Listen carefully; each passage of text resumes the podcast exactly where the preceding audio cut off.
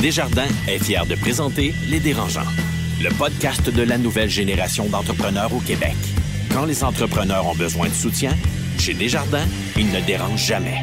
Visitez desjardins.com par oblique entreprise. Ils font le tour du monde. Signent de gros contrats. Écœurent pas mal de monde. Et nous racontent tout ça. Voici les dérangeants. Bonjour à tous et bienvenue à ce onzième épisode du podcast des dérangeants. Mon nom est Patrick Marcelin et aujourd'hui, on va entre autres se parler de cash flow avec Étienne Crevier, Marie-Philippe Simard et Alex Mency. Bonjour à vous. Salut Pat! Salut Pat! On va. Pourquoi c'est toujours les gars qui crient dans l'intro? Mais t'as tellement raison. Slackez ça. Ce Testostérone. Allô Ah ouais. Pat, comment ça va? Bonsoir Patrick, ça va bien? On va donc euh, parler de cash flow, je le disais tout à l'heure. On va recevoir également euh, la cofondatrice de Miss Fresh, Marie-Ève Prévost, avec nous tout à l'heure en entrevue. Mais pour l'instant, comme le veut la tradition, on va débuter avec nos coups de cœur et nos coups de gueule. Je débute avec toi, ma belle Marie-Philippe. Coup de gueule, euh, bien plate, situation qui est arrivée euh, cette semaine. On parlait des concours un moment donné, je pense, euh, épisode sur le financement. Là. Participer à un concours euh, dans les dernières semaines organisé par le MDEIE, E, ministère de l'économie. économique. économique, Ça va changer de nom la semaine prochaine. Je sais pas, man. Toi, tu as participé à ça. Ouais, j'ai participé au concours. Euh, moi, j'en ai fait beaucoup des concours avec Chic Marie. On en a gagné énormément. On a été très chanceux. Euh, j'ai participé au concours, je l'ai pas eu. Fait partie de la game, puis on s'en remet. Là où j'ai été un petit peu mal à l'aise par rapport à ça, c'est que quand je suis sortie de mon entrevue pour le concours, il y avait trois jurys sur le, sur le panel de l'entrevue. Puis une des jurys est venue me voir puis elle a dit écoute moi j'ai participé à Chic Marie j'étais cliente j'ai adoré ça mais euh, écoute j'admets que j'ai retourné ma boîte en retard de plusieurs semaines mais j'aimerais savoir un remboursement. Fait que là moi je sors de l'entrevue pour le concours puis elle, elle me demande ça tu sais je trouve ça un, un petit peu bizarre je me dis ok ben je vais en parler avec mon service à la clientèle etc. Le soir où il annonce les gagnants du concours, elle revient me voir, cette jury-là en question, puis elle me dit Ouais, tu sais, mon remboursement, t'as-tu regardé Je suis comme Ah, C'est pas moi qui gère le service à la clientèle, fait que je l'ai transféré à quelqu'un, puis tu pourras regarder. En tout cas, on est, on est dans la soirée, une très belle soirée. Je gagne pas le prix, je félicite les gagnants, je retourne chez moi, puis par curiosité, je m'en vais voir, tu sais, dans mon système de service à la clientèle, qu'est-ce qui s'est passé dans ce truc-là. Puis quatre jours avant les entrevues pour le concours, elle était fâchée parce qu'elle n'avait pas son remboursement, qu'elle qu'elle avait pas droit, parce que malheureusement, elle avait retourné ses vêtements en retard. Puis elle a dit, je vais tout faire pour ruiner la réputation de Chic Marie. Et elle était jury, Elle donc, était dans un jury sur le panel, effectivement. Méchant conflit d'intérêt. Mais c'est ça. Tu sais, moi, je me suis demandé, est-ce que c'est moi parce que je suis avocate, j'ai un background là-dedans? Moi, je trouve ça bizarre. Moi, je veux juste te dire, j'ai un bac en histoire, puis je trouve ça bizarre. Mais c'est ça. Honnêtement. je me suis demandé, écoute, on a communiqué avec eux, ceux qui organisent le concours, ils disent, ben non, c'est correct, il n'y avait pas de problème. Puis moi, je comprends pas. Puis, tu sais, euh, j'ai eu la réflexion en m'en venant en auto, puis je me suis dit, c'est des affaires de même, des niaiseries comme ça, qui font en sorte qu'à un moment donné, on devient cynique, puis on est Ben tanné, puis on se dit, Chris, à quoi ça sert? Il y a du monde qui ont perdu une médaille d'or pour moins que ça. Fait Ouais, que- mais non, mais c'est ça, mais c'est des, petites niaiseries comme ça que tu te dis, Christy, c'est pas compliqué. Si t'as un conflit d'intérêt, tu te retires, Bien tout sûr. simplement. C'est pas, tu sais, ta vie est pas en jeu, là, d'être obligé de juger ce concours-là. Fait que j'ai trouvé ça bien plate. Puis les entrepreneurs ont fait beaucoup affaire, des fois, avec les gouvernements, des trucs comme ça. Puis il y a beaucoup de choses qui arrivent comme ça. Puis à un moment donné, Mais, à- mais, mais en même temps, effectivement, c'est un dossier qui mériterait d'être suivi de toute manière. Ben, tu sais, nous, on a appelé, je pense qu'on a dit ce qu'on avait à dire, puis Ouais. après ça, c'est à eux de le faire, mais après, tu sais, c'est c'est ça. Les gens juste- manquent d'éthique en général. C'est ça, c'est- c'est- j'ai juste trouvé ça plate. Tu sais, au final, je m'en fous du concours, mais cette situation-là, je l'ai trouvé, j'ai trouvé bien plate. C'était donc le coup de gueule de Marie-Philippe Simard. Est-ce qu'il y en a un qui a un coup de cœur, question de changer l'atmosphère? Ben moi j'ai un coup de cœur parce Ah, que tiens. ouais, j'ai commencé une, euh, dans les derniers épisodes à parler d'événements à Montréal euh, qui me tenaient à cœur et que je voulais donner une tribune. Et le prochain événement que je veux parler se déroule le 27 mai prochain. C'est Montréal Connect, la semaine numérique de Montréal, où est-ce que j'ai été invité à être panéliste pour euh, ultimement le futur de la santé et de la médecine de Non, mais précision. Étienne, tu parles pas des événements qui sont le fun à Montréal. Tu parles des événements où toi, t'es là comme donc- pot de parole. C'est juste un hasard. juste un. Le, le thème, finalement, c'est pas le cash flow. Aujourd'hui, ce sont les conflits d'intérêts, visiblement. Ah, mais c'est pas un bon Mais- exemple.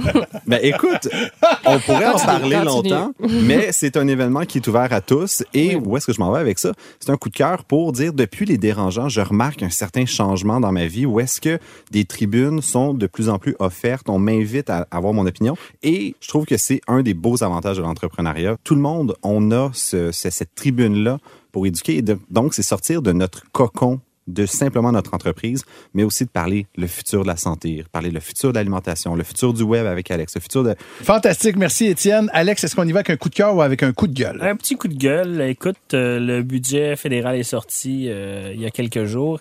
Et franchement, c'est un petit peu décevant au niveau des entrepreneurs. On s'attendait... euh, Si vous voulais une on- subvention, tu l'as pas eu. non, mais on s'attendait à plus de mesures ou plus d'aide concrète pour les entreprises, puis on n'a pas vu ça. Il y a juste des petites mesures ici et là. Toutes les entreprises qui font des affaires aux États-Unis, on sait que depuis un an, le Trump nous fait mal, euh, donc on s'attendait un petit peu plus de support, puis on n'a pas eu ça. C'est une année électorale, c'est plate. Euh, c'est un budget clairement euh, électoraliste, comme euh, on Mhm. Pourtant, dit. il avait bien dit que ça allait pas être le cas. Oui, puis on, on voit encore aussi ce qui est inquiétant, un gros déficit, chose que euh, on se rappelle dans la campagne électorale de Trudeau, il avait parlé d'un déficit, mais qui rétablirait avant la fin de Oui. son premier mandat. On y est loin. On est à la fin et on est très loin du déficit, il fait juste augmenter. Déception à ce niveau-là. Messieurs, dames, êtes-vous prêts à accueillir ici une fille qui a quand même fait sa marque dans un domaine qui est extrêmement concurrentiel, Marie-Ève Prévost de Miss Fresh. On l'accueille dans quelques instants. ouais! Le podcast de la nouvelle génération d'entrepreneurs au Québec. Les dérangeants. L'entrevue de la semaine vous est présentée par le programme HOP du groupe Millésime. Votre équipe grandit. Profitez d'un accompagnement sur mesure dans vos défis de recrutement. Visitez millésimehop.com. Notre invité d'aujourd'hui euh, s'est donné comme objectif de changer les habitudes des consommateurs en rendant la cuisine maison facile et accessible à tous. Et c'est pour ça qu'elle a cofondé, oui, euh, Miss Fresh. Bienvenue dans Les Dérangeants, Marie-Ève Prévost. Merci, merci, ça fait plaisir. Qu'est-ce que c'est exactement que Miss Fresh? Miss Fresh, c'est d'abord un service de repas prêt à cuisiner qui est livré partout au Canada. Donc, on a commencé le concept avec ce qu'on appelle les meal kits, là, euh, donc euh, les repas prêts à cuisiner. Mais on offre maintenant plusieurs euh, solutions de repas, soit des collations, des breuvages, plein de solutions faciles pour répondre aux besoins de déjeuner, dîner, souper. Donc, c'est ça. Un secteur où la concurrence est forte en tabarouette. Là. Il y a Good Food, euh, Cook It, juste à Montréal. Vous autres, vous êtes là. Mais qui qui est arrivé en premier? Moi, je peux vous dire que c'était pas nous. Après ça, je vais laisser les autres compétiteurs se débattre sur c'est qui les premiers parce que on pourrait argumenter que HelloFresh, qui était dans des marchés à l'international avant de faire son entrée au Canada, étaient les premiers, mais ils n'étaient pas les premiers au Canada. Alors, si euh, Miss Fresh n'est pas la première euh, entreprise comme ça à faire ça, comment est-ce qu'on fait lorsqu'on fonde une entreprise comme celle-là pour se distinguer? C'est extrêmement difficile, c'est un défi parce que on parle d'un nouveau produit qui est dans un nouveau marché, Euh, donc on doit d'abord faire de l'éducation du service. C'est pas comme si on ouvre un gym au coin de la rue puis qu'on dit aux gens ben on a ouvert un gym puis tout le monde connaissait quoi. Un repas prêt à cuisiner. Nous ce qu'on fait c'est qu'on livre des recettes avec tous les ingrédients qui sont préportionnés pour que le client puisse euh, faire lui-même des repas de qualité de restaurant à la maison. Donc ça c'est le, le concept du meal kit. C'est lui qui les fait, donc ça n'arrive pas déjà tout fait. Exact. OK. IKEA Effect, j'ai je crée mon repas, je le bâtis moi-même, puis j'ai la fierté de, de l'avoir accompli. Mais là, j'ai acheté du Ikea justement récemment chez nous. Ultimement, la quantité de boîtes, de cartons que j'ai mis au chemin et je me sentais extrêmement mal pour l'environnement. Comment vous faites pour justement ne pas augmenter l'empreinte de carbone avec justement des, des préportions finalement? Je suis super contente qu'on en parle. C'est un défi, je pense, qui qui parmi toutes les industries confondues. Quand on parle de e-commerce, ben nécessairement, les boîtes sont livrées à domicile dans un emballage. euh, et il faut pas se leurrer, quand on va à l'épicerie ou n'importe où ailleurs, les aliments qui sont là ont été préalablement emballés. Euh, moi, ce que je dis toujours aux gens, c'est, je pense qu'on veut tous faire ce qu'il y a de plus éco-responsable, puis chacun fait ses choix selon euh, ce avec quoi il est confortable. Nous, à la base, puisque les ingrédients sont préportionnés et que nous, on commande uniquement les ingrédients que nos clients ont commandés, ben on a le luxe d'éliminer le gaspillage alimentaire à la source. Puis, le client, ce qu'il reçoit, généralement, gaspille moins à la maison à cause de ça. L'emballage, qui est euh, pour chaque euh, aliment individuel, il est, dans le fond, proportionnel à la taille, right? Fait que si tu achètes ta grosse bouteille de ketchup, ben, c'est un gros emballage. Euh, si ce que tu reçois, c'est un emballage, un petit emballage pour ta portion, ben, c'est un petit emballage. Tu gaspilles moins ta bouteille de ketchup que tu as acheté que est expirée après un certain temps. Oui, mais la Euh, bouteille dans- de ketchup, c'est du plastique euh, ultimement qui est recyclable. Nous là. aussi, c'est J'ai recyclable. essayé vos produits, puis ultimement, des, des enveloppes, des, des sacs de plastique, c'est pas recyclable. là. Les emballages qu'on achète, c'est des emballages qui sont recyclables. OK. Tous les contenants également. Euh, la boîte, euh, l'isolant et tout ça, c'est tout fait à partir de matériaux qui sont recyclés et qui est recyclable. Mais cela dit, il y a toujours place à amélioration. Nous, on s'est informé au départ pour voir si c'était possible d'aller chercher des emballages compostables. Euh, Il y a vraiment beaucoup de travail à faire parce que tous les manufacturiers d'emballage euh, compostable nous disent Ouais, ben c'est compostable, mais seulement si la municipalité l'accepte. Est-ce qu'on peut le jeter dans la, dans la poubelle? Ça dépend. Euh, Tu sais, on dirait qu'il n'y a pas de solution miracle. On a lancé, euh, il y a quelques mois, un projet pilote grâce justement avec euh, notre partenariat avec Métro, où est-ce qu'on livre nos boîtes dans des bacs qui sont réutilisables avec un emballage qui est réutilisable. Le client peut passer chez Métro, récupérer son, Son paquet. Son paquet, exactement. Et on, on livre avec un sac réutilisable qui peut mettre toutes ses recettes dedans. Et ça a été un succès ph- phénoménal et on a l'intention d'expandre ce, ce projet pilote-là. On donne également un incitatif. Si tu passes récupérer ta commande chez Métro, puis il y, a, il y a quand même plusieurs euh, euh, métros de- disponibles, là, tu vas pouvoir avoir 5 que tu peux dépenser chez Métro. Donc, on veut vraiment inciter les gens à euh, préconiser cette option-là et éventuellement, qui sait, euh, les autres options qu'on qu'on va pouvoir euh, offrir. Mais c'est fou parce que ça en dit long sur les préoccupations des Québécois en 2019. C'est-à-dire que dans une entreprise comme ça, où on parle d'abord et avant tout d'alimentation, on parle bien plus de recyclage que de ce que ça goûte, tabarouette au bout du compte. C'est ça qui est quand même fou, je trouve. Tout à fait. C'est un défi, je pense, pas juste pour notre industrie, mais juste en général. Tu sais, on, on a parlé avec beaucoup de gens qui sont spécialistes en, en développement durable et tout ça, qui nous disent, tu sais, faut évaluer pas juste l'emballage et tout ça, mais le, le carbon footprint, là, comme quand tu te fais livrer chez toi versus là, c'est une route qui est optimisée. Tu, tu, réduis les, les- les effets de carbone en lien avec ça, tout ça. Mais le consommateur ne le voit pas nécessairement ça. Lui, ce qu'il voit, c'est, mettons, un- un- juste son emballage et tout ça. Il va y avoir des solutions comme, euh, exemple, là, à cette heure, les Nespresso, tu as les euh, capsules que tu peux retourner. ça. Recyclables et tout ça, ouais. Il va y avoir des solutions comme ça euh, qui vont être accessibles pour nous prochainement, j'en suis certaine, Mais avec là, les pressions. Puis il y a eu un petit scandale avec le poulet de Saint-Hubert qui venait de la Thaïlande, à ce qui paraît. Là, on a repâté au poulet. Oui, la euh, pâte au poulet, absolument. Puis, puis là, on s'est rendu compte que c'est même pas du poulet du Québec. Mais tu sais, finalement, comme entrepreneur, moi, je me dis, mais là, ils ont juste fait un appel d'offres, puis ils ont eu du poulet pas cher de Thaïlande. Qu'est-ce que je te dise? Vous autres, est-ce que vos aliments, justement, c'est québécois? Y a-t-il un avantage à avoir l'aliment le, moins cher, justement, parce que finalement, pour que ça revienne autant que faire une épicerie, euh, comment vous choisissez vos fournisseurs de carottes? là? Mais il n'y a définitivement pas un avantage d'avoir le moins cher parce qu'on a un souci de durée de vie, parce que tout ce qu'on envoie, faut que ce soit frais, faut que le client puisse le consommer durant la semaine, etc. Fait qu'on pourrait pas s'approvisionner des poulets. Puis c'est frais, c'est pas euh, surgelé. Ça serait Donc, drôle que Miss Fresh ne soit pas frais. Exact. Ça serait très, ça serait très drôle. Mais c'est sûr que euh, autant que possible, on privilégie des produits qui sont locaux. Un, parce qu'ils sont meilleurs. Euh, ce qu'on produit ici est plus goûteux, plus savoureux. Puis ça, ça compte beaucoup pour, pour euh, les consommateurs, le goût. Mais on peut pas offrir uniquement des produits d'ici parce que sinon, on offrirait juste des carottes puis des navets à l'année longue. Puis ça serait un peu difficile comme choix de menu. Mais, le goût, est- c'est c'est toujours relatif au talent culinaire du consommateur parce que, trust me, moi, ça a été de la merde quand j'ai essayé. C'était brûlé. Moi, Marie-Ève, euh, j'avais une question. Tu sais, j'ai suivi beaucoup euh, Blue Apron aux États-Unis. Ils ont fait un appel public à l'épargne. Je pense qu'il était valorisé à quelque chose autour de 1 ou 2 milliards là, il y a quelques années. Ouais, c'était grosse affaire. C'était le gros joueur aux États-Unis. Là, aujourd'hui, ils sont rendus à 200 millions, ce qui est très bon, mais qui est une grosse perte là, par rapport à ce qu'ils ont eu comme financement. Euh, Good Food au Canada, une valorisation aussi autour de 200 millions, mais il n'y a aucune de ces business-là qui fait des profits, qui est capable d'être profitable.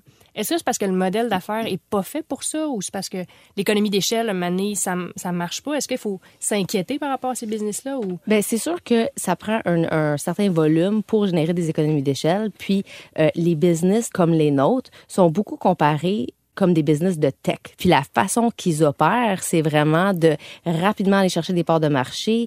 Et- Est-ce que c'était ça votre stratégie, à vous?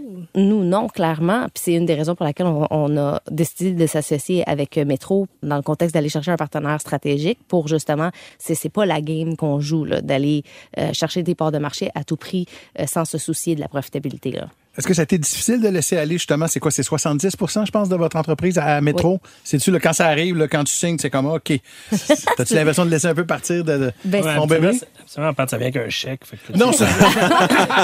je veux bien, là, mais... euh, Oui, mais le chèque ne fait pas abstraction de tout. Tu as quand même des boss après ça. Tu t'es plus. euh, Ben, c'est clair, mais je pense je- l'analogie que j'utiliserais, c'est un petit peu le contexte d'un mariage. Tu sais, je pense que il y a un dating qui se fait préalablement, puis on choisit un partenaire, puis généralement quand on décide de se marier, c'est parce qu'on a fait le choix qu'on a le bon partenaire. Puis j'utiliserais définitivement cette analogie-là dans ce contexte-là. C'est-tu Métro qui vous a couru après ou? Ou vous qui étiez Ouais, sur qui- le- qui- un Ah, tender des l'histoire ne l'a supermarchés? dit Qui a pas. swipé? qui a swipé right? on a fait un mutual swipe. Puis là, on s'est, collé-. Exact. Mais donc, OK, c'est ça. Fait que vous avez laissé ça aller. puis C'est in a relationship, Ouais. c'est pas it's complicated. Non, c'est in a relationship, Ok. c'est pas complicated du tout. Puis euh, on est très heureux de, de la relation qu'on a avec eux. Franchement, euh, on demeure content là. Il y a pas. il y a- C'est un peu une Ce soir, drôle elle façon. dit ça va très mal. Ouais, c'est ça, ça. exact. On demeure content, c'est la chose la plus weird que j'ai entendu dire en relation. T'as mais- pas peur justement de joueurs comme mettons Couchetard qui ont fait l'acquisition de Cuisito, Amazon qui veulent se lancer là-dedans ou parce que justement t'es backé par métro là tu te dis comme ok on a les reins solides, on va être capable de- d'avoir notre part de marché. Ça me fait toujours rire quand j'entends les gens parler d'Amazon parce que. Ben, c'est du supply chain management. Ils sont, du sont excellents à amener un item d'un point A à un point B. Tout à fait. Puis ils sont dans toutes les industries confondues. Fait que pourquoi qu'on serait Sauf étonné la qu'ils- santé, sauf la santé. Oh, be careful. Ouais, c'est ça, exact. C'est sûr que de la compétition, c'est bon. Je pense que ça fait réfléchir les gens. Euh, les consommateurs sont, sont soucieux de, tu le mentionnais tout à l'heure, euh, encourager des produits locaux et tout ça. Amazon a son offre de service. Ouais. Walmart a son offre de service. On, je pense que c'est pas un winner takes all market, définitivement. Là. On parlait du 70 tantôt. Tu sais, je pense que vous l'avez fait quand même, ça faisait pas longtemps là, que la business était partie, là, si j'ai suivi le calendrier. Mais tu- Non, ça fait, faisait pas longtemps. Ouais, c'est un an ou deux, quelque chose comme ça? Deux ans. Ah, c'est ça, c'est très rapide. tu. Ouais. Y a-tu un moment donné que, je pense que t'es parti avec ton frère, y a-tu Ouais. un moment donné que vous a dit, hey, euh, peut-être qu'on a été cave? Peut-être que là, la valo est rendue comme à être trois, quatre fois plus fort, puis on a peut-être passé à côté de l'argent. euh, on aurait peut-être dû attendre. As-tu laissé de l'argent sur la table? Ouais. Non, on n'a jamais eu cette réflexion-là. Je pense que quand on prend une décision, euh, On tu, vit avec, non, tu, tu, tu vas avec. Puis quand on fait le choix de s'associer à un partenaire, on se dit bon ben est-ce qu'on fait le bon choix pour le court terme, pour le moyen terme, pour le long terme? Et nous, on croit fermement que c'est le bon partenaire pour nous. Mais as-tu le droit d'aller faire autre chose dans ta vie un jour? Ou comme là, c'est ou ça c'est fini, t'es marié? pendant 50 ans, rester là. Maintenant, j'ai le droit de faire autre chose dans le futur, mais Métro, c'est pas la première intégration de, de la sorte qu'ils font. Là, Euh, tu dis a- intégration, mais c'est basically Oui, oui, oui. Mais je veux dire, pour que ça fonctionne bien, il faut que l'intégration se passe bien aussi, là. Puis, il y a, je sais pas combien de compagnies essaient de faire des mergers and acquisitions qui sont pas nécessairement successful. Eux, je pense qu'ils ils ont un bon track record avec euh, Première Moisson, Adonis. Puis, je veux dire, la, la transaction avec Miss Fresh s'est passée en même temps qu'ils étaient en train de travailler sur la transaction avec Jean Coutu. Tu sais, C'est des belles Et histoires. Colin, l'équipe de M&A était occupée. Marie-Philippe l'a évoqué tout à l'heure, donc tu as parti ça avec ton frère en 2015. Puis on a eu un débat euh, ici dans un des premiers podcasts là-dessus. Partir ça avec son frère, euh, avec la famille, donc euh, il y a des avantages, il y a des désavantages. Mais les avantages sont que on se connaît bien. Les désavantages, c'est qu'on se connaît bien. Fait que, tu sais, Ah ouais. la, la, la, la première année, c'est sûr qu'il y a tout le temps des ajustements, mais je dirais que qu'est-ce qui est le fun, c'est que tu pars déjà avec une base, tu sais à, à qui tu t'adresses. Euh, quand tu vas à 150 km heure, t'as pas le temps de- nécessairement de t'enfarger dans les fleurs du tapis. Il faut que ça avance, faut qu'on prenne des décisions, puis avec quelqu'un avec qui tu as l'habitude de négocier, Mm-hmm. hein, euh, sur une base quotidienne, ça, ça, ça va plus vite, c'est plus efficace. Négocier ça, ça ça. dépend. Les parties de Noël sont pas trop tendus depuis ce temps-là. T'achètes-tu un cadeau de Noël encore à ton frère ou t'es comme mange la manche, t'es curé de te voir? non, mais tu sais, c'est- quand t'as l'habitude de, de t'obstiner ou peu importe, euh, c'est sûr, là, t'es comme, ah merde, c'est vrai, il y a d'autres gens qui nous regardent. Là, on est, on est- là, on est dans un mode professionnel. c'est ça. Me le dire à maman! Je te pose la question à 100 Tu as le choix d'un seul plat de Miss Fresh. D'un seul. Ben, voilà. Dans le best, là, le vrai de vrai, celui que tu dis, moi, c'est lui mon préféré. Pour moi, personnellement, de la shakshuka. C'est Qu'est-ce que Quoi? c'est? Bien sûr, tout le monde sait c'est quoi. tout le monde sait c'est quoi? C'est un plat avec des boulettes euh, d'agneau assaisonnées dans, dans une sauce tomate. Puis généralement, on met aussi un œuf euh, sur le dessus. Des- Découvrez, Ah, des ça, comme nouvelles les boulettes saveurs. Ikea, mais tu sais. C'est ça, exact. Mais euh, petite question rapide, est-ce que la fille de Miss Fresh mange du Miss Fresh? Absolument. Ouais. Absolument.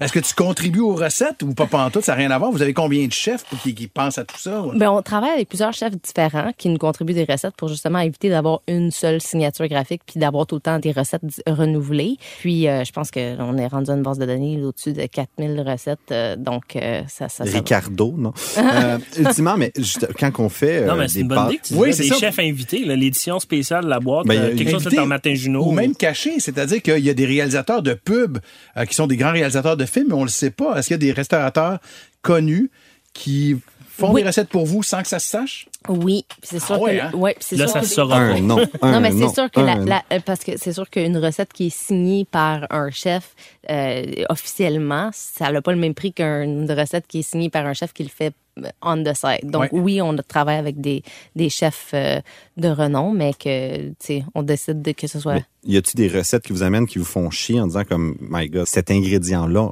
il, il coûte cher, on va être, il va être difficile à trouver ou mettons est-ce que vous essayez de merger avec des algorithmes pour dire ben si on fait une commande de carottes, on va essayer de mettre des carottes dans tous nos plats pendant un mois? Non, on fait pas ça. Parce que c'est sûr qu'on suit les saisons pour justement aller chercher des produits locaux puis qui sont frais euh, au goût du jour, etc.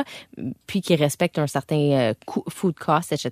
Mais euh, non, on va pas manger des carottes dans un menu. Au contraire, on veut éviter d'avoir la même ingrédient dans le menu parce que quelqu'un pourrait dire ben moi je, moi j'aime pas le brocoli mais là, s'il y en a dans trois recettes, ben là, on, on élimine son choix. Nous, ce qu'on veut, c'est offrir la plus grande variété parmi 16 recettes qu'on rend disponibles par semaine. Oh, 16, Cody. Quand même. Vous devez avoir que, que l'été arrive quand même, en ce sens-là, pour le Miss Fresh, le côté fresh. hein? Va y avoir des framboises puis des fraises du Québec Ouais, c'est partout. ça, exactement. c'est sûr. C'est quoi votre euh, plus grand défi, je veux dire, euh, pour grossir, pour continuer? Ben, le plus grand défi, c'est d'assurer la croissance des nouveaux membres, etc., en euh, continuant de développer des nouveaux produits. C'est faire tout en parallèle. faut faut se focuser, puis nos clients demeurent au, au cœur de ce qu'on fait. Il faut toujours euh, repenser aux clients. Fait que des fois, on développe des nouveaux produits. Là, on voit un nouveau un commentaire, puis on dit oui, ça, ça serait bon, on aimerait ça le faire. Fait que c'est c'est gérer cette croissance-là en continuant de venir en compte les commentaires qu'on reçoit au fur et à Le mesure. feedback des usagers. là. Ouais, tu sais, parce qu'on va lancer une nouvelle offre, puis là, tout ça, on va avoir du feedback, on va dire, ah, on a envie de, s'occuper de ça, c'est extrêmement dynamique. Les derniers quatre ans ont été, euh, vitesse grand V, euh, 150 km heure. Donc, quand tu avances à cette vitesse-là, là, c'est, tasse-toi, là. Mais en même temps, c'est motivant en tabarouette. C'est très motivant. Ah C'est très motivant. On se trouve très choyé d'opérer dans cet environnement-là. Souvent, ben, le churn rate, donc l'abandon des clients justement dans le modèle d'affaires du prêt à cuisiner, c'est votre bête noire. Vous voulez euh, acquérir un nouveau client, le garder le plus longtemps possible pour créer une fidélité. C'est toujours compliqué se désabonner. C'est toujours Pas chez nous, pas Non, chez nous. Non, nous, on rend ça super easy. Tu vas dans ton compte, il y a un gros bouton, puis ça dit fermer mon compte. Euh, tu peux sauter les semaines que tu veux pas, mais pour nous, c'était primordial. Là, t'as quatre semaines de frais, de coûts, de boîte à payer. Zéro, zéro. Il n'y a, pas de- il y a pas de frais. Tu n'es pas obligé de commander. Il n'y a, il y a aucun frais de terminaison, rien du tout. C'est Puis, puis pour nous, c'était bien important. Marie-Ève euh, Prévost, merci énormément d'être euh, d'être venue ici avec nous autres dans les dérangeants. C'est super fin. Merci bien. Puis eh ben, bon, bonne chance puis bon courage pour la suite. Ça Merci. fait plaisir. Merci, Merci à vous beaucoup. autres. Merci. Dans quelques instants, on a notre fameux débat où on va jaser aujourd'hui de cash flow. Euh, toi, cash flow, tu connais ça, moi, Étienne? Écoute, ça a été ma bête noire très, très tôt dans Biogénique. Euh, euh, il va falloir... euh, Gardez-en tout à l'heure. On s'en vient dans quelques instants. Le podcast de la nouvelle génération d'entrepreneurs au Québec. Les dérangeants. Vente à salade, une présentation de Desjardins Entreprises, fier de donner un élan aux projets les plus inspirants des entrepreneurs du Québec.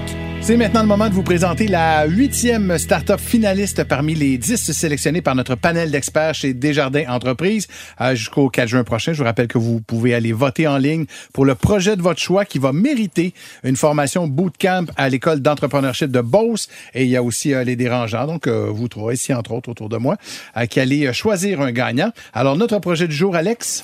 Aujourd'hui, on vous présente une start-up qui s'appelle Activé.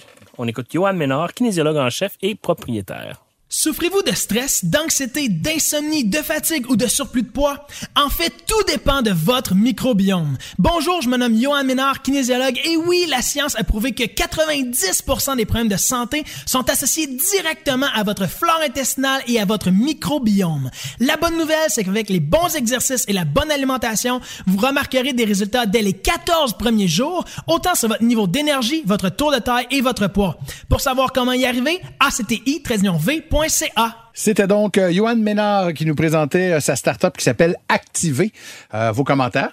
Moi, je vais commencer. Tu sais, on parlait tantôt de conflit d'intérêts. Moi, je connais euh, Monsieur Ménard, donc je vais pas donner de commentaires. Puis pour ceux qui se demandent comment ça fonctionne le conflit d'intérêts, c'est ça qu'il faut vous fassiez. Allô, l'enthousiasme! Ouais, écoute, le, moi, je pense que le pitch, euh, il y avait la bonne énergie. Par contre, Il y en avait beaucoup, effectivement. euh, je mettrais peut-être un peu plus d'emphase sur expliquer c'est quoi le, pro- le produit. Je pense qu'à l'écouter, on voit que c'était probablement un programme d'exercice et de nutrition, mais c'est pas assez clair. Euh, moi, je mettrais un petit peu plus d'emphase là-dessus, mais sinon, euh, l'énergie était là. là c'est- OK. Mais on fait tout ça, ultimement, quand on a commencé nos entreprises, puis c'est un exemple assez clair. Euh, on, on- ça donne la curiosité, son pitch. On veut aller sur le site web, mais la prochaine fois, c'est peut-être de plus d'aller dire c'est quoi le problème, c'est quoi la solution, à qui ça s'adresse, combien ça coûte? C'est ça, t'sais, 60 secondes, habituellement, elevator aussi, pitch, c'est ça que tu fais. Euh, mais là, ici, on a vraiment le c'est quoi le problème, et ensuite de ça, aller sur notre site web. Le danger aussi, souvent, puis moi, je, je parle plus là, en termes de communication, c'est parfois, des fois, de trop vouloir en dire pour le temps qu'on a aussi. tu sais. Exact. Ça fait en sorte aussi que ton pitch est vraiment, ton débit est rapide, rapide. là. Des fois, il faut peut-être Ben, être prudent ça. avec tout ça. Si je te lance 5 balles de tennis, combien tu vas réussir à en attraper? Alors que si je t'en Dans lance mon une- cas, 5, là, mais, euh, je vous rappelle que vous pouvez aller... euh, non, non, c'est pas vrai, deux.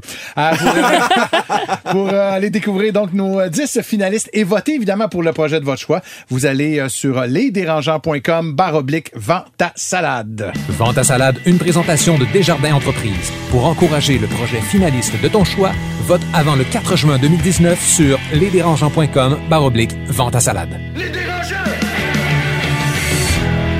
Les dérangeants. Le débat de la semaine, une présentation de Garling WLG. Le succès, ça se prépare et ça se protège. Développer les meilleurs réflexes en matière de droit et propriété intellectuelle. Visitez garlingwlg.com. C'est maintenant l'heure de notre débat. Je vous rappelle qu'on a avec nous Étienne Crevier, Marie-Philippe Simard et Alex Mency. Et vous avez choisi de vouloir parler de, de cash flow aujourd'hui. Puis moi, le néophyte en moi, dans un premier temps, vous demande pourquoi, au juste, qu'est-ce qu'il y a à dire exactement sur le cash flow avec euh, les entrepreneurs dans les entreprises? Je vous écoute. Caching! Ouais, ben, l'idée, c'est quoi C'est exactement? tout. C'est Le de faire cash du flow, cash. là, ouais. Non, c'est pas nécessairement de faire du cash. Le cash flow, dans le fond, c'est tes rentrées puis tes sorties d'argent. Ouais. Ça, c'est quelque chose qu'on pense pas quand on est entrepreneur. On est comment il va y avoir de l'entrée d'argent. C'est le flux de trésorerie. C'est ça, flux trésorerie. Mais Merci, dictionnaire de la langue française. très rapidement, il faut que tu te rendes compte qu'il faut que tu le regardes, ton cash flow, parce que. sinon- Aveuglement volontaire, c'est une étape Ben, dans l'entrepreneuriat. Je ne regarde pas, il de n'existe pas. tu sais, quand tu ne sais pas que tu n'as pas d'argent, tout va bien. Oui. Tu sais, à un moment donné, tu vas te le faire dire par quelqu'un. La Écoute, banque. La facture, faudrait que tu la payes ou le chèque n'a pas passé. Mais si personne te le dit, tout va bien, même. Mais c'est un peu, dans le fond, c'est- comme ça pour les entrepreneurs, c'est un peu comme ça dans la, dans la vie en général aussi. Tu as un paquet de monde qui a le cash flow, eux autres, euh, il y a bien plus de dépenses que de Mais rentrées. je suis d'accord avec toi, Patrick, parce que ultimement, je voudrais boire une bouteille de Veuve Clicquot tous les soirs, mais si j'ai pas l'argent pour me la payer, j'ai pas l'argent. Tu sais, c'est fait que je vais aller m'acheter. Étienne, arrête de faire le modeste. J'allais m'acheter de la bière. Euh, mais c'est le même principe pour une entreprise. Si tu regardes pas tes entrées Ouais. et tes sorties dans le mois, tu peux faire de l'argent au bout d'un, de, de 30 jours, mais tu as une paye qui passe le 15 puis tu as une paye qui passe le 30. Fait que si l'argent est pas dans le compte le 15, même si tu as le contrat qui arrive le 22, t'es dans la marde. Oui, c'est ça. Les gens euh, ont l'impression que, OK, tu vas regarder tes revenus, dépenses. OK, j'ai fait 20 000 ce mois-ci, puis dans mes dépenses, j'en avais pour 15 000. Tout va bien, là, je suis 5 000 au-dessus. Ouais. Mais la vérité, c'est que ça se peut que le 20 000 que tu as fait, il n'est pas rentré encore. Tu as le contrat, la facture est partie, mais il n'est pas rentré. Fait que tu pas au-dessus de 5 000. Dans le fond, tu es en dessous de 15 000. tu sais. C'est souvent le premier indicateur de la santé d'une entreprise. Tu sais, si tu es tout le temps cash flow négatif, il y a un problème. C'est sûr qu'il y a des outils, tu peux aller chercher une marge de crédit qui va compenser quand tu as ces flux-là. Puis en théorie, la marge de crédit à la fin du mois est supposée se rééquilibrer tout le temps. On s'entend, tout le monde ici, leur marge de crédit sort- à zéro bien. à la fin du mois. ouais, ouais. mais bon, euh, mais c'est sûr que le cash flow, c'est souvent ce qui fait qu'une entreprise va mourir. Si tu plus d'argent, ben tu peux plus payer tes fournisseurs, tu peux plus vendre de services, puis là, ben c'est la fin. Ben, en ce sens-là, justement, combien de temps, mettons, là, je sais que je, je vais généraliser, là, mais combien de temps tu peux toffer, excusez-moi l'anglicisme, là, quand tes dépenses sont plus importantes que tes revenus? Ça dépend. C'est ça. Pierre-Yves McSween n'aimerait pas cette euh, définition. Évidemment pas. Mais D'ailleurs, on devrait l'inviter. à un moment donné, à un moment donné, euh, mais Pour ajouter un peu de sérieux à cette émission. si tu es financé, ça, c'est un modèle d'affaires bien en soi, où est-ce que des entreprises, euh, puis il y en a des bien connus à Montréal, tu sais, par exemple, BossBud avait ce modèle d'affaires-là, où est-ce qu'ils ont levé du financement des millions et des millions pour ultimement assumer un flux de trésorerie négatif pendant des années. Parce qu'ils se disent, on va manger le marché de l'achat de tickets d'autobus et le jour où est-ce qu'on va venir être plus euh, lean, plus mince, euh, là, on va faire de l'argent. Amazon a été cash flow négatif, euh, mais aussi, tu sais, probablement sa fesse, quasiment pendant 15 ans. Et donc, c'est des stratégies d'entreprise pour venir acquérir le marché. Par contre, c'est pas, euh, ça met pas des entreprises très viables longtemps. C'est très, c'est très tech, hein, cette culture-là, de partir d'être dans, le- dans le Dans trou, si on rouge, veut, pendant plusieurs années pour dominer un marché. C'est vraiment, on voit ça de plus en plus. Et majoritairement, je pense, dans les entreprises de technologie. Là, je. Mais là, c'est rendu pas mal. Tu sais, moi, mes compétiteurs, ils font ça aussi euh, dans le retail. Fait que c'est rendu pas mal partout. Tu sais, pour faire euh, éducation en cinq minutes de nos téléspectateurs. ça se marie, elle passe euh, souvent à l'œil du dragon. Fait que ça s'habitue. c'est ça, je suis comme, voyons, sont où les caméras? Je suis pas habituée. Pour faire l'éducation, je reviens. Euh, on parle beaucoup de burn rate. OK? Ça, ça veut dire que revenu moins dépenses, t'es en dessous. Fait que tu brûles de l'argent burn rate. Tu brûles plus d'argent qu'à rendre. C'est ça. Euh, souvent, quand on va voir les entreprises en grande croissance, ce qu'ils vont faire, c'est qu'ils vont brûler de l'argent. Fait qu'ils vont aller chercher du financement, mettons un million en financement, puis ils vont se dire, OK, ce- mettons que je brûle, je sais pas, 100 000 par mois, ce un million-là va me durer 10 mois.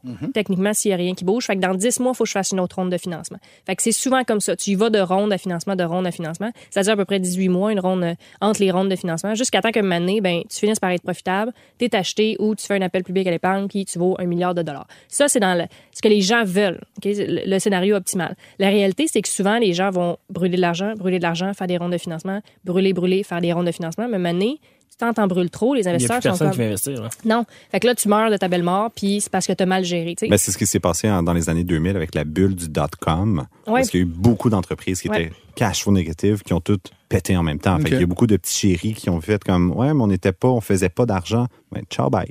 Moi, je veux revenir au concret de votre vie d'entrepreneur. Tout à l'heure, je pense que c'est toi, Marie-Philippe, qui a, qui a évoqué le fait que parfois, tu sais qu'il y a 20 000 qu'il faut qu'il rentre dans, dans ce mois-ci, mais il n'est pas rentré encore. Puis tu en as besoin pour payer tes employés, puis tout ça. tu sais. Là, qu'est-ce que vous faites, vous autres, comme entrepreneurs? Est-ce que ça vaut la peine, mettons, d'aller biler de manière plus agressive euh, vos, fournisseurs? il faut, il faut. C'est la première erreur que les quitte à t'y mettre à dos. écoute, c'est la première erreur que les entrepreneurs font, je pense, c'est que tu- au démarrage, on est gêné de facturer.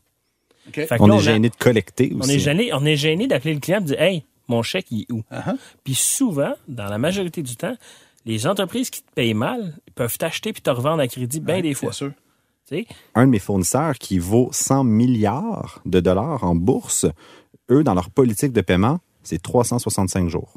Quand tu fais affaire avec eux, là, eux ils disent, écoute, moi, je vais t'acheter pour X montant de ta solution, mais attends-toi à recevoir un chèque dans un an. Fait qu'eux se financent sur ton dos, finalement. Clairement, ils Bien attendent d'avoir tout vendu avant de te payer. Là. Ben oui, c'est sûr, mais c'est puis les, les- les machines de café Tassimo, j'ai entendu dire que c'était ça. Ouais. Euh, ils, ils ne payent, ils payent euh, année et demie, et donc euh, c'est vraiment le, le cash flow est la clé d'être capable de venir collecter au même moment, mais aussi toi en tant qu'entrepreneur, tu peux utiliser ces leviers-là comme croissance. Ou est-ce que tu t'entends avec tes fournisseurs pour dire, ben, je peux-tu te payer en 60 jours au lieu de 30, s'il te plaît, je suis un petit peu dans la merde.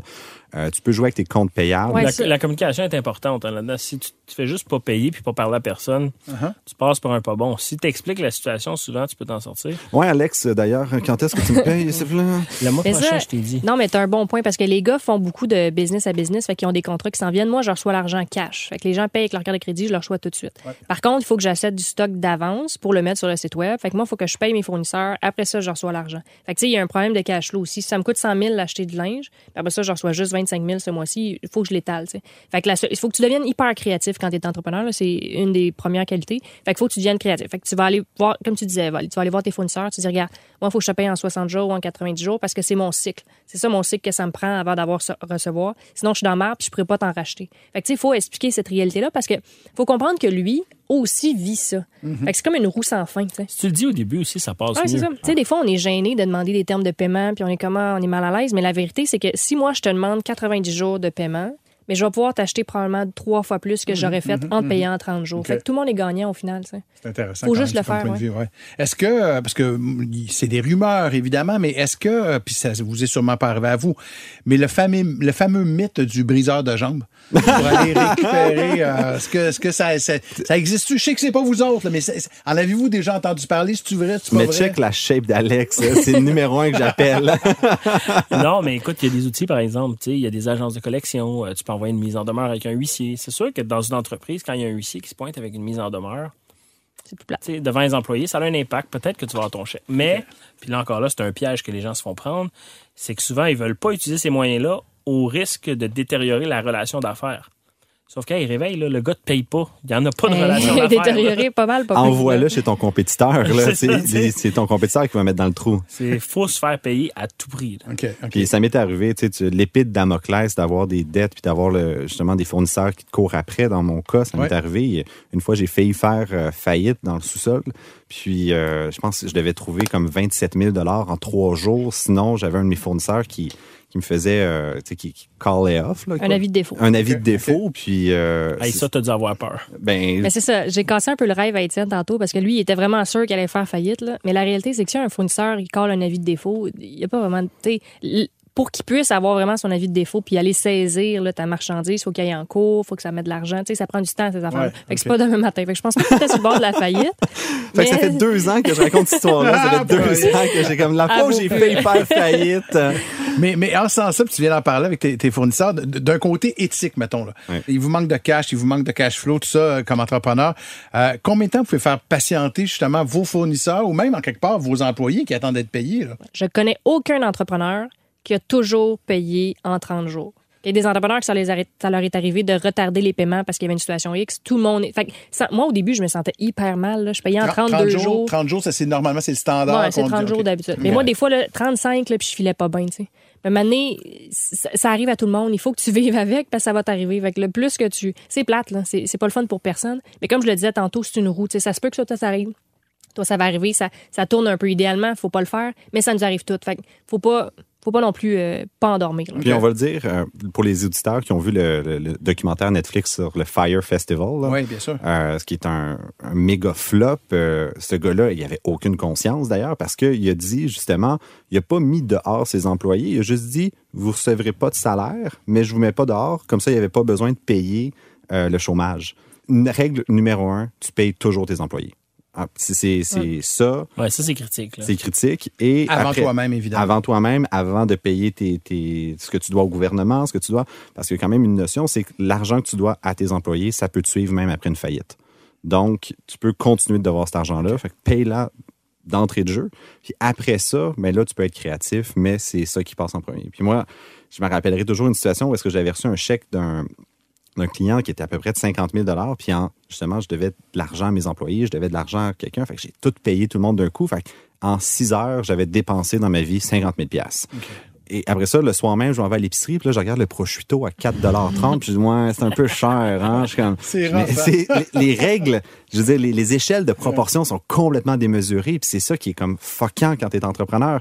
C'est que finalement, j'ai donné un contrat à X pour 12 000 puis mais dans ta vie personnelle, t'es pas dans ces échelles de grandeur-là. Tu sais, tu fais ce que tu peux quand tu es entrepreneur. Moi, là, j'ai toujours voulu payer mes payes. J'ai jamais manqué une paye. Moi, ça a toujours été important. Mais après ça, tu fais ce que tu peux. Tu sais, des fois, tu même pas capable de payer ton loyer, de payer ton épicerie, puis tu essaies de, de patcher puis de payer des fournisseurs. Fait que, tu sais, mettez pas, mettez-en pas trop sur les épaules. là. Vous faites ce que vous pouvez. Allez-y avec vos priorités, puis faites de votre mieux en essayant de payer tout le monde. Mais justement, mettons que tu n'es pas capable de le faire. Est-ce que, je sais pas, moi, est-ce que emprunter, est-ce que c'est une, c'est une solution pour euh, Une augmenter famille ton- ton sicilienne de? Montréal. là, Ouais, ben, je sais pas trop, là, mais je Ben, me il, y a des, solutions. là. Il y a des trucs, ça va être de la facturage qui te permettent d'aller chercher ton argent euh, si tu finances tes comptes à recevables. Ça, ça peut aider. Euh, mais un truc que je voulais mentionner, c'est sais, des fois, quand on est entrepreneur, au début, il y a, ah, il y a un gros chèque qui est rentré, puis là, on fait des dépenses. Je vais te dire, quand ton cash flow est négatif, là, puis que la paie approche, là, là, tu te rends compte que tu n'en avais vraiment pas besoin de cette affaire-là. Au début, tu ah, c'est une bonne dépense. Mais quand tu vois que tu n'as plus une scène, là, puis qu'à cause de ça, tu vas remettre en perspective là, tes dépenses. Ah, dépensez pas. On fait toute la même erreur. On se prend tous de- des locaux chers, des ordi chers, toutes des affaires chères. Ça, ça vaut pas la peine. 2000 vers moi, rien là. Ah non, c'est ça. Mais quand t'es pas capable de le payer, euh, c'est fatigant. Ouais, Ah c'est ouais. ça. Fait que euh, limiter les dépenses au maximum. Emprunterais-tu, toi, Marie- Marie-Philippe? Moi, j'ai emprunté. Euh, moi, j'ai fait les deux. J'étais allée chercher les investisseurs, puis j'ai emprunté. Je peux pas dire que ça s'est ça s'est pas bien passé avec les investisseurs. Les prêteurs, ça se passe jamais bien, mais je pense que c'est leur rôle. Tu sais, les prêteurs, c'est ça. Ben, ils prennent pas de risques. Là, Non, c'est des prêteurs. Fait que c'est toujours compliqué. Fait que assume que quand tu demandes un prêt, ça va prendre quatre mois, puis euh, tu vas avoir plein de documents, puis tu comprends pas ce qu'ils veulent. Mais c'est ça. Fait que oui, moi, je pense que c'est pertinent d'emprunter. Non, mais il y a des bonnes dettes, on se le cachera pas. Là. il y a des meilleures dettes que d'autres. Il y a des bons partenaires, il y a des moins bons partenaires. Mettons, il y a la Société d'investissement jeunesse euh, de Montréal qui est, c'est une garantie de prêt. Fait que Ouais. Tu peux aller voir des jardins avec cette lettre-là, puis eux, ils disent, nous, on va te permettre d'emprunter 50 000 puis toi, même si tu n'as pas la cote de crédit personnel, c'est pas grave, parce que c'est la SIJ, la Société d'investissement jeunesse, qui garantit ton prêt. OK. Fait que ça, c'est une bonne dette. Puis, tu sais, il y a le prêt à entreprendre de la Chambre de commerce Montréal métropolitain qui est à 0 d'intérêt. C'est une bonne. Tu sais, ça reste quand même une dette. Ah faut ouais, que il y, a tu il y a des bons, il y a des bons prêts. Euh, je pense qu'il faut faire attention de ne pas avoir trop de prêts. Parce qu'à un moment donné, tu vas être, tu viens à la gorge puis c'est pas mieux. Take the money and run. Mais si tu prends un prêt pour payer ton payroll, tu as un problème. OK, OK, c'est intéressant. Si- un, un prêt devrait te permettre d'augmenter tes ventes, augmenter ton marketing, grandir ton entreprise. Si c'est pour payer tes frais d'opération, La structure tu fais, juste c'est pour tu fais juste repousser un problème à plus OK, tard. Vous avez parlé de différentes solutions, mais euh, je sais que toi, Marie-Philippe, il y a déjà même ta parenté qui t'ont aidé à, Oui! à alimenter ton cash flow, à oui! t'aider Hey, là-dessus. ça, c'était, ah, ils sont tellement cute, là.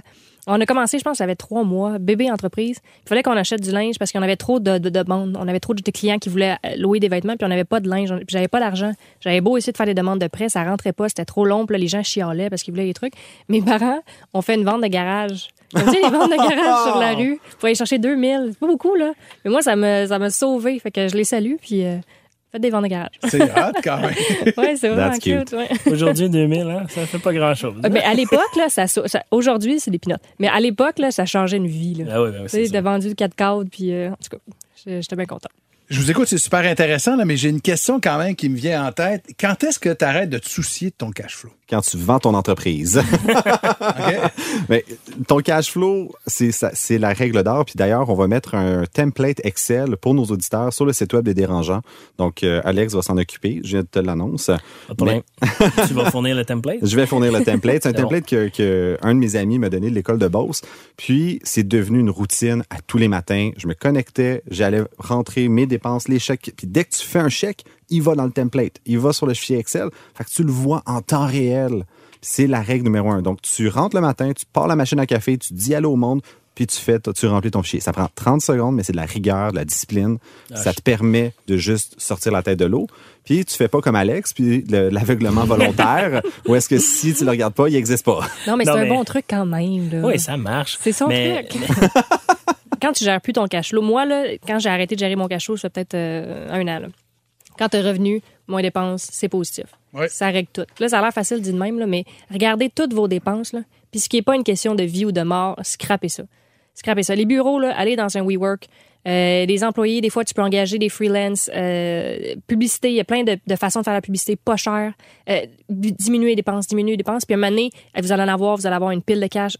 Tu sais, les problèmes de cash flow, là, ça, vous a- les entrepreneurs n'ont pas idée à quel point c'est du stress. C'est, de la gestion quotidienne, du mental. Fait que quand t'as pas ça, t'es libre comme l'air. Fait que gérez vos dépenses, diminuez-les. Moi, je me disais quand j'ai commencé, bon, ben, dans un an, j'aurais pu me soucier du cash flow. Dans deux ans, je m'en soucie encore. Fait que je pense que c'est une interminable bataille. Fait parce que plus tu grossis, ben, plus les dépenses sont grosses, plus le payroll est gros, plus ça a un impact. Euh, fait que euh, C'est ça, t'as pas de solution. Alex, c'est comme c'est sans fin. Il y en a une solution et c'est Étienne qui va lui fournir. il va te fournir un template. Ouais, c'est ça. Suis ça, tout va Là, il va falloir que tu regardes ton compte bancaire pour remplir son ouais, il y a ça, par exemple, c'est bon. Mais il y a une grosse erreur que beaucoup, j'entends énormément dans, le- dans le milieu des startups, c'est de dire Ouais, mais c'est pas grave, je suis tellement dans un gros marché, je vais tellement faire d'argent, de, de, pro- de Hey projeter, d'avoir confiance que ça va tellement web, hein. bien aller. Euh, Puis tu sais, si, mettons, tu avais 10% du marché des brosses à dents en Chine, oui, c'est sûr, tout le monde serait millionnaire, milliardaire, mais si c'était si facile, tout le monde le ferait aussi. Ouais. Fait que ne pas prendre cette avenue-là de dire ça va aller mieux. Moi, j'avais raconté dans un épisode, j'avais promis à mes employés que si on allait être encore ouvert dans un an, je les emmenais tous en République dominicaine. Mais c'est pas devenu plus facile, c'est devenu plus compliqué. Donc, ne jamais projeter que ça va être plus facile demain. Alex Mency, Marie-Philippe Simard euh, et Étienne Crevy, merci beaucoup pour la belle discussion. Ben, Merci, Pat. Un gros merci également à Marie-Ève euh, Prévost d'être venue nous parler, Marie-Ève de chez Miss Fresh. Merci à vous également de nous avoir suivis pour ce onzième podcast. Dans deux semaines, manquez pas le nouveau podcast des dérangeants. Bye tout le monde. Bye bye. Bye! Le podcast de la nouvelle génération d'entrepreneurs au Québec. Les dérangeants. Les dérangeants!